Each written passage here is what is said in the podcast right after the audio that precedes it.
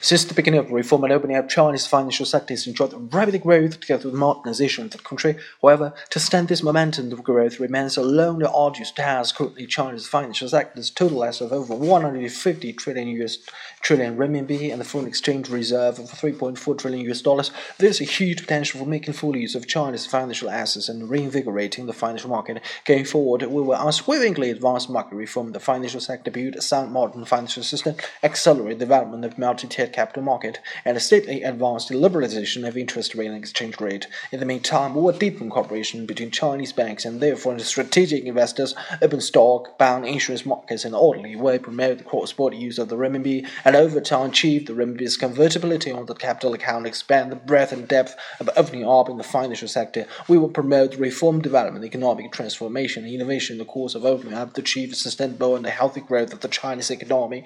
This will also create opportunities for the economic growth and development development of the financial industry of the world。好，这是一个快速朗读，然后我开始一个慢速的。Since the beginning of reform and opening up, China's financial sectors enjoyed a rapid growth with the modernization of the country. However, to sustain this momentum of growth remains a long and arduous task.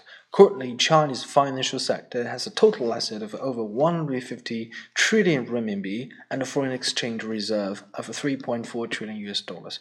There is a huge potential for making full use of China's financial assets and reinvigorating the financial market.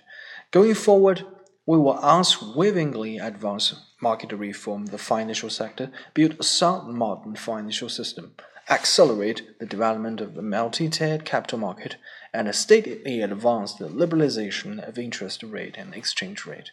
In the meantime, we will deepen cooperation between Chinese banks and their foreign strategic investors, open the stock bound insurance markets in an orderly way, promote the cross border use of the renminbi, and over time achieve the renminbi's convertibility onto the capital account and expand the breadth and depth of opening up in the financial sector.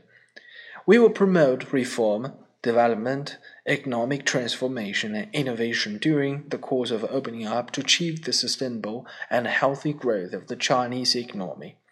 This will also create opportunities for the economic growth and development of the financial industry of the world.